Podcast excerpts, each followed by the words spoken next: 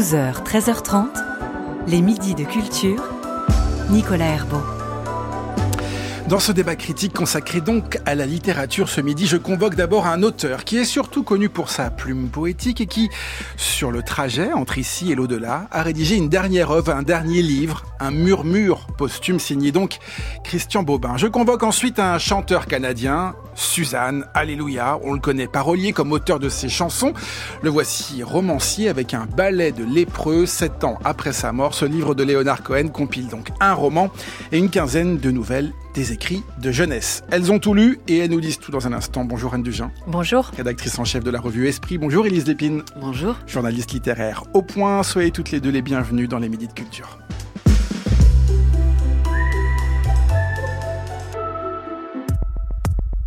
On commence par Christian Bobin, Le Murmure, paru chez Gallimard. J'écris comme on s'absente. Je cherche quelque chose ou quelqu'un. Un battement de cils d'une rose trémière, archiduchesse de l'air. Une parole brûlante qui fait éclater le vase du cœur. La neige, la harpe de la neige, ou simplement le silence d'une cuisine vers les onze heures du soir, quand la vaisselle a revêtu sa tenue de lumière, que la tonalité de notre vie se présente à nous, et la voir est insupportable. Christian Bobin est mort le 23 novembre 2022 et avant de partir, il a donc laissé derrière lui un dernier livre, un livre qu'il savait posthume. C'est une œuvre extrême, écrite dans des conditions extrêmes, nous dit la quatrième de couverture, commencée chez lui, au Creusot et poursuivie sur son lit d'hôpital les deux mois précédant son départ. Il ne peut s'empêcher d'écrire, de coucher sur le papier ce qu'il ressent, ce qui le heurte, les souvenirs de sa vie, mais à la façon Christian Bobin, aigri sur son lit de mort. Page 35, on peut lire il pleut, sur mon lit d'hôpital, je mange un plat incomestible entre un mourant et une vitre en larmes. Ensuite, j'écris ce billet pour la cuisinière. Chère cuisinière, je viens de finir mon assiette, c'était absolument délicieux. Peut-être seulement un tout petit peu froid, j'ai un frisson d'ange, nous ne sommes que rarement l'auteur de nos actes. La musique n'est pas loin, Bobin en appelle régulièrement au pianiste Sokolov. Jouer du piano, c'est fondamentalement aimer, euh, écrit-il. Il parle également de la jeunesse, des berceuses, des nuages, des fleurs. Fie-toi aux fleurs, écrit-il, toute fleur est une goutte de courage, et il parle enfin d'amour, à son amour, et on ressent avec lui une émotion qui monte en tournant les pages, car on sait que les dernières arrivent, le plus grand bonheur que j'ai connu depuis 50 ans, c'est ta joie devant ce que j'écris. Anne Dugin, avez-vous, vous aussi, ressenti cette émotion? Eh bien oui, euh, j'ai tout à fait ressenti cette émotion, effectivement, qui est, euh, il faut le dire, je crois, portée par une grande espérance, qui est, qui est présente hein, tout au long de, de l'œuvre euh, de, de, Christian Bobin, mais qui là, effectivement, euh, euh est peut-être euh, maximale, peut-être encore épurée par ce qui arrive, à savoir euh, la fin, une fin qu'il regarde, qu'il regarde en face. Donc c'est à la fois un livre extrême, euh, vous l'avez dit, écrit dans des conditions particulière et on peut s'interroger. En fait, vraisemblablement, ce sont des feuillets qui ont été repris ensuite et, et, et, et, retranscrits et mmh. assemblés, voilà. Et, et, pour autant, je pense que les lecteurs euh, euh, qui l'apprécient, euh, il, faut, il faut souligner que Bobin, qui est peut-être d'abord un poète hein, avant d'être un romancier. Ce, ce, ce, ce, texte est en prose, euh, intégralement en prose, et néanmoins en, prose poétique, euh, c'est très net. A connu un grand succès, un grand succès euh, non seulement critique mais public, ce qui était pas si courant dans les années 90 euh, en poésie. Et ceux qui ceux qui connaissent cette voix, qui l'ont suivi, qui l'ont aimé, retrouveront absolument tout ce qu'il a vraiment identifié dans le champ poétique ces 30 dernières années et fait son succès. Et, moi, je, retiens de tout ça la, la fluidité d'une écriture, la très grande fluidité de l'écriture, vraiment comme un, comme un courant.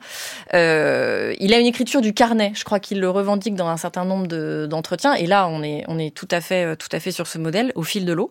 Et puis, comme il l'a dans le reste de son œuvre, mais là en particulier évidemment, une manière de guetter en tout la vie, euh, la vie qui va, qui, qui, qui traverse la sienne encore, puisqu'il est encore vivant, qui va au-delà de la sienne Et puis cette façon qu'il a de tricoter ensemble euh, des choses très différentes, donc des, éléments de l'expérience la plus quotidienne, des pensées. Il y a un petit côté, euh, il y a un petit côté euh, philosophie, euh, euh philosophie bon sens près de chez vous, chez Christian Bobin, qu'il qu'il qu'il a gardé tout à fait. Et des souvenirs, évidemment, l'enfance revient. c'est voilà, c'est fréquent quand on approche de la fin, paraît-il. Mais justement, l'imminence de cette fin, je trouve, lui permet de, de, de nouer tout cela.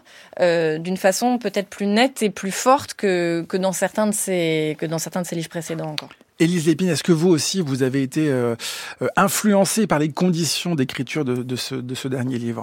Bah Oui, évidemment, c'est un livre qui nous touche beaucoup, justement, avec cette sincérité qu'il a face à la mort, face à quelque chose qui nous fait peur et dans une situation dans laquelle on peut se projeter nous-mêmes et se dire est-ce que moi j'aurais cette sagesse, ce calme, euh, cette bonté aussi? Là vous, vous citez ce, ce, petit mot à la cuisinière mais en fait je pense que c'était quelqu'un qui aimait poser des gestes de bonté, des gestes vers l'autre euh, et qui se ressentent très fortement. Donc on est moi j'étais émue, je suis pas une lectrice assidue de Bobin, je suis loin d'avoir lu tout ce qu'il a écrit, j'avais beaucoup aimé son texte sur euh, Saint François d'Assise parce que le personnage je trouve très intéressant et je trouvais qu'il était parfait pour écrire cette vie là et pour écrire cette sensibilité euh, au tout petit quand on est dans quelque chose de très grand et quand on est face au divin. Le fait de ne pas oublier de regarder euh, ce qui est microscopique. Je trouve que c'est quelqu'un qui produit beaucoup de formules qu'on a envie de noter, qui peuvent nous aider. Je pense que c'est quelqu'un qui, euh, si on lui disait, enfin si on avait un auteur dans le patrimoine français qui devait écrire la phrase le secret de la vie, je sais pas sur un petit coquillage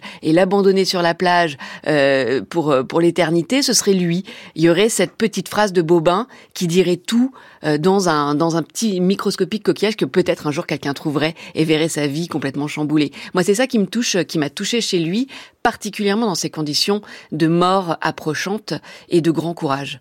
Euh, vous avez parlé de, la, de cette prose poétique, euh, Anne Dugin. Qu'est-ce que qu'est-ce qu'on lit? Quelle forme ça prend? Ce sont des cours, des courts textes, enfin des, des, des chapitres assez courts en, en, quelque sorte. Et effectivement, comme vous le disiez, c'est comme une forme de, de carnet qu'on découvre, comme si effectivement euh, on l'avait récupéré euh, sur sa table de chevet. Quoi. Tout à fait. Alors effectivement, ce sont des textes courts qui font pas plus de 2-3 pages euh, en, prose et qui effectivement euh, ont souvent pour point de départ donc soit une pensée, soit une sensation.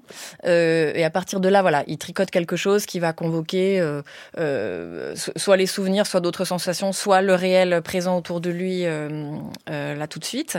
Alors je suis sensible à ce que à ce que vient de dire Élise que je que je partage. C'est aussi un peu la limite, c'est-à-dire que il y a un côté feel good, feel good book hein, chez chez chez Christian Bobin. Dans toute sa carrière. Oui, on, on, on, cherche en lui une, une sagesse en cherchant lui des mots justes, euh, en cherchant lui une pensée sur le monde qui vous élève, qui fait du bien. Euh, euh, et parfois, c'est un peu ce qui me retient moi dans ce qu'il dans ce qu'il fait. Parfois avec un sens de la formule qui qui qui qui peut confiner au cliché ou qui ou qui on va dire en fait Christian Bobin, pour moi, c'est quelqu'un qui parfois chante un peu trop haut. C'est-à-dire que avec des, des images euh, à la fois belles, mais parfois un petit peu convenues, où il y a beaucoup euh, d'étoiles, de soupirs, de fleurs, de lune. C'est peut-être ça, Anne, qui a aussi beaucoup plu euh, grand public. Absolument. Et je, et je, et je pense qu'il est sur cette ligne de crête, euh, où il tient euh, réellement les, les, les, deux aspects, à savoir d'abord une justesse et, et, et un ancrage dans l'expérience profonde, et puis, et puis ce côté très lié ce côté, euh, ce côté qui chante, et effectivement, et qui, à mon avis, parfois fait qu'il penche un petit peu trop euh, d'un côté où il pourrait tomber, tout simplement dans quelque chose de, de mièvre ou de, ou, de, ou de convenu, mais je le crois suffisamment enraciné euh, dans ce qu'il a à dire profondément pour pencher sans tomber, voilà. Et, et, et, il y arrive, et dans ce, et dans ce texte en particulier. Élise Lépine, euh, si on n'a jamais lu du Christian Bobin, est-ce que vous conseillez de commencer par, euh, par ce dernier livre? Mais oui, moi je pense que c'est une, une porte d'entrée. Déjà, comme le disait Anne, il y a tout ce qui fait Bobin dans ce livre. C'est-à-dire tout ce, effectivement cette formule, comme elle, je suis très d'accord avec le fait d'être sur la ligne de crête et d'assumer vraiment ce qu'il fait euh, et ses choix esthétiques, ces choix narratifs qui sont des choix non narratifs, qui sont des choix de poésie en prose, et euh, le fait de se euh, d'être solide dans cette littérature qui est la sienne. Moi, j'ai pensé à, notamment, il écrit à un moment donné, riez, riez, si vous voulez. Le cynisme, l'indifférence, les décorations s'enfoncent dans le néant d'avant le néant. J'ai touché le fond de l'amour et mon cœur est devenu forge. Et en fait, c'est quelqu'un qui, j'ai pensé à Rimbaud, là, qui dit, je crois que c'est dans la, une saison en enfer, moi, je suis intact et ça m'est égal. Il a vraiment ce côté, euh, je suis allée chercher mon feu. Il, parle beaucoup de feu aussi dans son livre. J'ai forgé quelque chose avec ce feu. Je continuerai de le faire jusqu'à mon dernier souffle. Et si vous voulez euh, vous moquer un peu de mes aphorismes, de mes phrases, etc., bien faites-le. Ça ne m'atteint pas. Les décorations non plus, le succès non plus. À un moment, il dit j'étais un mimosa qui n'avait pas conscience de sa couleur. Et j'ai pris conscience de ma couleur avec, on comprend, hein, avec l'accueil critique. Et puis c'est aussi quelqu'un qui a été un petit peu snobé par la par la critique pas mal dans sa carrière quand même, qui en même temps a eu un grand succès auprès des lecteurs et des lectrices. Et ça, il fait un peu le bilan et il reste fidèle à ce qu'il est. Et je trouve ça touchant. Parce que moi aussi, je fais partie peut-être des lecteurs et lectrices qui sont restés euh, sur le bord de la route. J'ai pas lu Bobin comme une folle euh, à chaque sortie. Je connais des gens qui l'ont fait. Euh, moi, je l'ai pas fait. et en même temps, je, je, je, quand je lis ce livre qui me touche, je me dis, mais je suis peut-être un peu bête de pas avoir lu tout Bobin. Je disais qu'il n'était pas aigri, alors je me, je me suis trompé. Euh, Anne Dugin, il y a un côté, euh, je, je, pas, je règle mes comptes, mais en tout cas, je, je laisse peut-être, euh, euh voilà, quelques pics à ceux qui, qui, qui ne m'ont pas suivi dans. dans... Ah, pas dans. Je pense. Vous avez raison de dire qu'il n'était pas aigri, parce qu'il l'était pas du tout. Euh, en fait, je repense à un entretien qu'il a donné à la revue Esprit il y a quelques années déjà, et dans, dans que j'ai relu donc, et où j'avais été surprise de découvrir qu'il disait voilà, il y a deux écueils dans la réception de ma poésie. Le fait de voir une petite philosophie euh, euh, pas compliqué, quoi, euh, pour pour pour gens qui cherchent un mmh. simplette, et le, le fait de, de, le rabattre sur de la mièvrerie. Et en fait, je trouve qu'en disant ça, oh, il était très conscient des écueils en question. Il était il était très conscient de la façon ou ce qu'il avait à faire ou à dire pouvait ne pas correspondre aux attentes d'un milieu littéraire, poétique au moment où il se met à écrire. Et je crois que comme le dit Élise, c'était pas grave. Il avait fait le choix de de pas s'en préoccuper. Donc non non, il est pas aigri, mais je le crois lucide. Euh, sur ce qu'il a euh, voulu faire et peut-être qu'il n'a pas fait pour de bonnes raisons et que et qu'il euh, voilà qu'ils l'ont tenu debout jusqu'à la fin. Donc il parle, je l'ai dit aussi, beaucoup de musique. Alors ça, ça m'a, ça m'a pas surpris, mais c'est vrai qu'il y a euh, cette figure du pianiste euh, Sokolov qui revient à, chaque fois. Il parle aussi euh, de jazz. Il, il invoque les nuages de, de Django Reinhardt. Qu'est-ce que qu'est-ce que ça représentait dans dans sa poésie aussi? Et pourquoi c'est si présent Est-ce qu'on sait pourquoi c'est si présent dans ce dernier livre Anne Dugin? Alors moi, je saurais pas dire pourquoi c'est si présent, mais je crois que on dit souvent que les poètes, il y a ceux qui penchent du côté de la peinture comme émotion sœur euh, pour eux de ce qu'ils de ce qu'ils recherchent. Et il y a ceux qui penchent du côté de la musique pour lesquels euh, l'émotion qu'ils vont qu'ils vont chercher les sensations avec lesquelles ils travaillent en fait ce sont celles de la musique. Et je crois que c'est tout à fait son cas. Euh, et, je crois que pour quelqu'un qui a qui a vécu qui comme ça qui a voulu chanter pour qui la la la, la poésie avait été était en quelque sorte une musique avec les mots voilà dans cette épure où on va à l'essentiel euh, en, se, en se rapprochant de la fin, euh, je pense qu'elle a occupé une très grande place dans sa vie. Oui, on voit que la musique l'a accompagnée et elle nous accompagne aussi dans son dans la lecture de son texte. Et elle nous donne envie, il nous donne envie d'aller d'aller écouter des morceaux de musique. Donc j'ai trouvé ça aussi beau, même si euh, j'étais un peu triste à un moment, il dit les pianos dans les gares. Oui, ces affreux pianos de gare. Ces affreux pianos dans les gares. Bon, moi j'avais envie de dire, bah, euh, pourquoi pas les pianos dans les gares? Moi je fais partie des gens qui défendent les pianos dans les gares. On, doit pouvoir euh, jouer un petit clair de la lune si on a envie. Euh, ça, c'est, ça, c'est une critique engagée. Voilà, tout à fait. on retiendra ça de moi. mais non, mais c'est beau parce que ça nous offre une respiration. En fait, tout est dans la respiration chez lui et jusqu'à la dernière inspiration. Et je trouve ça tellement, tellement émouvant en fait. Ça nous donne tellement de colonne vertébrale dans ce monde. Est-ce qu'on termine avec l'amour tout de même? Il nous parle de son amour euh, et, et, ça monte comme ce sentiment dont je parlais tout à l'heure, assez crescendo, euh, notamment vers la fin de et notamment dans les dernières pages. Euh, c'est une ode à, à, à son épouse. Oui, oui, euh, Lydie Datat, dont il a, dont il a partagé, euh, partagé la vie et qui donc a été à ses côtés et qui, je pense, est celle qui a euh, retranscrit, euh, retranscrit ces pages. oui, comme si à la fin, il, fallait quand même dire ce qui compte le plus et que, et que ce qui compte le plus au terme d'une vie, c'est ça, quand on l'a vécu, quand on l'a vécu si intensément. Oui. Et, comment rester insensible à ça et comment ne pas avoir envie de se raccrocher à ce genre de ce genre de, geste en fait, de dire bah finalement euh, face à ce qui m'attend et c'est quelqu'un qui avait une espérance, hein, une espérance euh, vers une éternité, qui tendait vers une éternité et en même temps qui ne néglige pas l'éternité de son amour.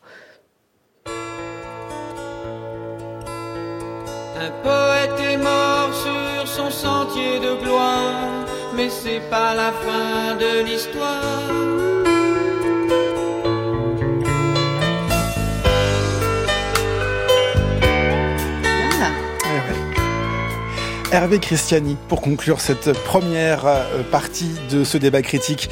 Je vous rappelle le titre donc de ce dernier livre posthume de Christian Bobin, ça s'appelle Le Murmure et c'est publié chez Gallimard. Les midis de culture, Nicolas Herbeau. Nous parlons à présent d'un roman de jeunesse écrit par un parolier et un chanteur de renom. Un ballet de lépreux est signé Léonard Cohen et c'est disponible aux éditions du Seuil. Je traînais le rasoir tel une charrue à travers la mousse sur son visage, sa vieille peau luisant entre les murs de neige. Dans les sillons de son visage, il y avait des trois vergers de poils protégés chaque jour de la lame par leur profondeur. Mon grand-père était assis sur la cuvette des toilettes, très droit pendant l'opération, comme s'il avait toujours eu l'habitude des barbiers professionnels. En partant au travail, j'ai vu la logeuse dans le couloir. En un coup de téléphone, la vie du narrateur, un trentenaire plutôt minable, va quelque peu être bouleversée. Un coup de téléphone longue distance venant des États-Unis, de New York en direction de Montréal où il vit dans une chambre meublée. En un coup de téléphone, il s'est retrouvé à devoir accueillir et loger chez lui un homme qui dit être son grand-père. Comment le sait-il? En est-il certain? C'est le vieux monsieur qui a donné son nom. D'ailleurs, d'après lui, il se ressemblerait comme deux gouttes d'eau. Il y a un lien familial entre eux, c'est certain. La vie quotidienne est bousculée, tout comme sa vie sentimentale et amoureuse, car sa relation charnelle avec Marilyn est quelque peu déstabilisée, ce qui va le pousser aussi à s'en prendre à d'autres personnages, car s'il y a bien une chose que lui a appris son tout récent grand-père, c'est la valeur de la vengeance et le plaisir de la violence gratuite. Les 17 chapitres sont denses, le roman court, 130 pages, qui transforme le tout en une sorte de fable immorale. Qu'en avez-vous pensé, Anne Dugin Élise Lépine, pardon. Vous avez déjà commencé tout à l'heure, Anne. J'aurais volontiers cédé ma place. Hein. Euh, non, mais le, livre est très bien. Euh, moi, j'aime beaucoup Léonard Cohen. J'ai énormément écouté Léonard Cohen, adolescente jusqu'à maintenant. Et c'était assez étrange pour moi de plonger dans un roman de Léonard Cohen. Je l'avais jamais fait. J'avais pas lu, euh, j'avais pas lu de, de roman. J'avais lu les poésies. Et j'ai trouvé ça très intéressant. Au début, un petit peu crispant par la langue, parce qu'il écrit sous forme de répétition. Les personnages dialoguent et répètent beaucoup les choses. Un peu comme des refrains de Léonard Cohen d'ailleurs. Et ils, ils, se disent des choses qui sont des choses purement Léonard Cohen. Quelque chose de la ritournelle. Voilà, une ritournelle, voilà. Et au début, je me suis dit, voilà, oh si c'est ça tout le temps, même si c'est court, ça va quand même être un peu euh, irritant. Et puis en fait, pas du tout. Déjà, c'est très bien traduit. Moi, j'aime beaucoup. C'est Nicolas Richard qui traduit, qui était aussi un très bon écrivain et un très bon traducteur. Donc, c'est super bien fait. On est embarqué dans cette langue et finalement, on s'y trouve à son aise. Et puis l'histoire m'a beaucoup étonnée parce que c'est l'histoire de ce garçon qui hérite d'un grand-père qui semble déclencher chez lui tout un tas de pulsions très cruelles. C'est-à-dire qu'il avait une copine, il était plutôt gentil avec elle, relation sexuelle intense, etc. Puis d'un coup, il se rend compte qu'il l'aime pas, mais il va quand même lui faire mille perfidies à cette pauvre fille. Euh, il se met à harceler un collègue de travail de manière dégoûtante, et puis il se met à harceler un monsieur qui travaille à la gare parce qu'il le trouve laid, et il va lui faire lui jouer des tours aussi euh, d'une cruauté abyssale. J'ai trouvé qu'il y avait euh, presque un côté un peu Edgar Allan Poe ou Maupassant, ces, ces nouvelles fantastiques avec un déclencheur noir, quelque chose qui débarque dans la vie d'ombrageux et qui va déclencher toute une série de ou presque Lovecraft quoi, euh, une espèce de plongée dans l'horreur quoi, avec ce personnage de grand-père qui est affreux, qui est horrible et qui et qui euh, je sais pas défecte dans son lit, jette ses excréments à la figure de la logeuse. Enfin, il y a vraiment une espèce de d'attrait pour la pour la, la dégradation euh, avec un côté inéluctable de la dégradation qui est finalement la vie c'est ça. Et mon grand-père me l'a révélé. Bon. Waouh euh, Anne Dugin, est-ce que cet aspect fantastique et en même temps très réaliste, parce que fantastique, oui, mais sur des scènes presque du quotidien dans lesquelles on pourrait se, se reconnaître?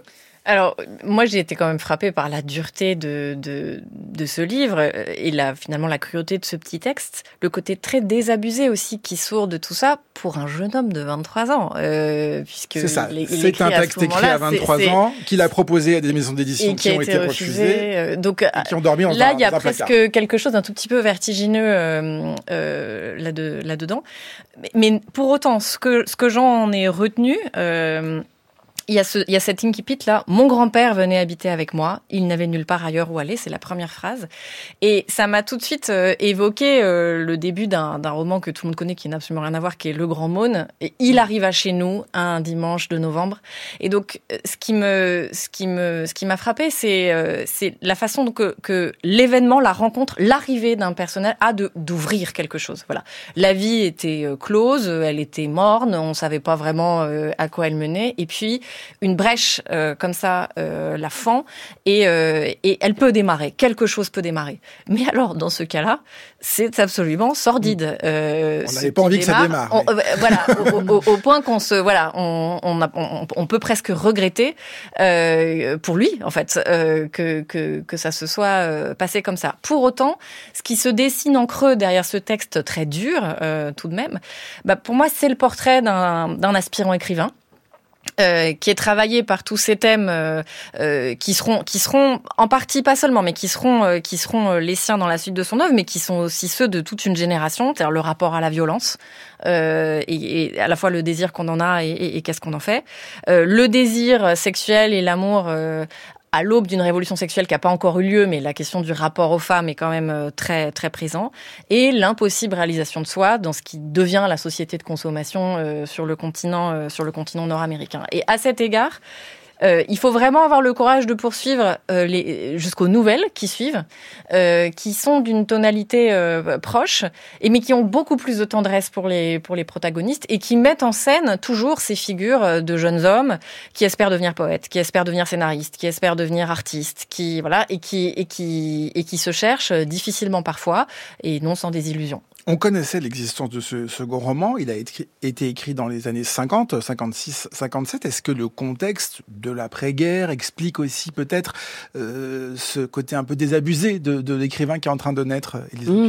Oui, c'est ce que disait Anne très justement. En fait, euh, c'est une génération. Hein, c'est une génération de, d'artistes en herbe, en fait, qui ont envie de quelque chose, qui se heurtent d'une part au trauma et la Shoah passe beaucoup dans le texte euh, plusieurs fois, hein, les fours crématoires, etc. Alors c'est pas du tout lourd, mais bon, on sent que lui euh, a été marqué par ça, que il y a, y a un, un, poids culturel. Ce grand-père, on sait pas trop d'où il sort, mais voilà, y a, y a une, ils sont tous héritiers d'une violence et d'une noirceur, et ils vont vers quelque chose. Euh, ce qui, ce qui s'ouvre devant eux, c'est la société de consommation effectivement, et ils se demandent où est-ce qu'ils vont pouvoir jouer la carte de l'art qui les travaille si fortement. Et moi, je trouve que effectivement, on a du mal à s'attacher à ce personnage qui est odieux de jeune homme, qui va devenir de plus en plus odieux au fil du texte, mais en même temps, à qui on s'attache dans ce texte, c'est à Leonard Cohen en train de devenir Leonard Cohen. Et je trouve que moi j'ai pensé à plusieurs de ces chansons que j'adore notamment Take This Longing, dans laquelle il dit Let me see your beauty broken down. Il y a tout un, laisse-moi voir ta beauté détruite. En fait, il y a toute cette obsession pour euh, la beauté d'une femme ravagée, et c'est quand la beauté de la femme est ravagée, quand elle est malheureuse, quand elle est blessée, et qu'elle est physiquement et moralement au plus bas, c'est là qu'on l'aime le plus et c'est là qu'elle est le plus désirable. Et en fait, tout ça est dans ce texte-là. Et donc, je trouve que on aime euh, Léonard Cohen en train de d'éclore et de devenir le grand euh, parolier, le grand poète qu'il sera ensuite. Qu'est-ce qu'il y a de Léonard Cohen dans ses, dans ses personnages, sans parler d'autobiographie, mais est-ce qu'il y a euh, euh, une forme de, euh, de, de, de, similitude ou de, de, traits communs entre les protagonistes du roman et des nouvelles ensuite et l'auteur Anne Dugent Alors moi, ce que, je, trouve de Léonard Cohen dans ce texte, c'est une langue en fait. C'est un rythme, des, des images, cette façon un peu de, de, de, oui, des, voilà, des, des images souvent souvent noires mais euh, une langue faite avec beaucoup de refrains. On l'a dit, euh, leur, leur, leur, premier dialogue euh, pourrait presque ressembler à une à une chanson. Et donc cette musique de la langue qui, qui, voilà qui cherche à porter un chant un peu noir, euh, un peu désespéré, ça on le, ça on le trouve euh, tout à fait. Et, euh, et, et, et, dans les nouvelles également, en fait, euh, Léonard Cohen en portrait de lui-même, je le trouverais presque plus dans les protagonistes des nouvelles que dans le que dans le personnage principal du roman. Voilà, parce que parce qu'il prend au sérieux dans ses nouvelles le désir euh, le désir de créer quelque chose, le, le, le, désir de trouver sa place dans cette société en jouant la carte de l'art, comme le disait, comme le disait Élise. Et puis il y a une sorte de mise en abîme euh, dont il faut se rappeler, c'est que la nouvelle, c'est euh, c'est dans ces États-Unis là, c'est le genre à travers lequel on perce. C'est on, on, on, en donne à des revues. Euh, euh il faut qu'une revue vous achète euh, une nouvelle, et, et c'est la seule possibilité. Enfin, c'est la voie entre guillemets pour devenir un écrivain reconnu. C'est quelque chose qu'on n'a pas du tout nous dans dans l'histoire de la littérature française et dans la sociabilité euh, littéraire française, en particulier au XXe siècle. Donc à travers les nouvelles, euh, qui ont par ailleurs été refusées, on voit il y a une mise en abîme de lui euh, écrivant, faisant des nouvelles et, et, et, les proposant et, qui ont manifestement pas rencontré le succès immédiatement. Il a pourtant un premier roman hein, qui a été publié en 1963, The Favorite Game. Qu'est-ce que pour, pourquoi est-ce qu'on l'a on l'a refusé selon vous ces, ces, premiers textes, Élise Lépine à, ce moment-là? Parce que on ne voulait pas de ce politiquement incorrect, de ce, ce sens de de l'absurde aussi ou alors, c'est juste pas, ça n'a pas marché. J'aurais du mal à répondre à cette question. En fait, ça me, c'est une question qui me met face à, à, une autre question que je me suis posée en lisant le texte. C'est est-ce que j'aimerais autant ce texte si je n'aimais pas Léonard autant Cohen, Léonard Cohen Voilà. Est-ce que c'est le chanteur et parolier Voilà. Moi, je l'ai lu comme un, euh, comme, euh, comme euh, une, la création d'une mythologie euh, et comme le, le laboratoire des obsessions de Léonard Cohen qui va ensuite exploser dans ses chansons avec, comme le disait Anne, cette douceur, euh, cette tendresse et en même temps cette noirceur qui est toujours en train de sourdre derrière euh, les, les, paroles, de, dans les paroles de Léonard, de Cohen. Et donc, euh, peut-être que si on lit ce texte, mais c'est impossible de lire ce texte sans penser à Léonard Cohen tel qu'on l'a aimé et connu et écouté et divinifié. Donc forcément, je, je, je pense que peut-être que si je suis une éditrice et que je reçois ce texte, je, je vais le trouver trop... Euh, trop faible, j'en sais rien. Mais euh, là, en tant que adoratrice de Léonard Cohen, j'y trouve vraiment mon compte. C'est banco. Euh, un ballet de lépreux de Léonard Cohen, donc traduction, vous l'avez dit, de Nicolas Richard, et c'est aux éditions Seuil dans la collection Fiction et compagnie. On vous met toutes les références sur le site de France Culture à la page de l'émission. Merci à toutes les deux. Anne Dujardin, on vous lit dans la revue Esprit. Élise Lépine, on vous lit dans le magazine Le Point. Et cette table critique, vous pouvez la réécouter comme toutes les autres sur le site de France Culture et sur l'appli Radio France.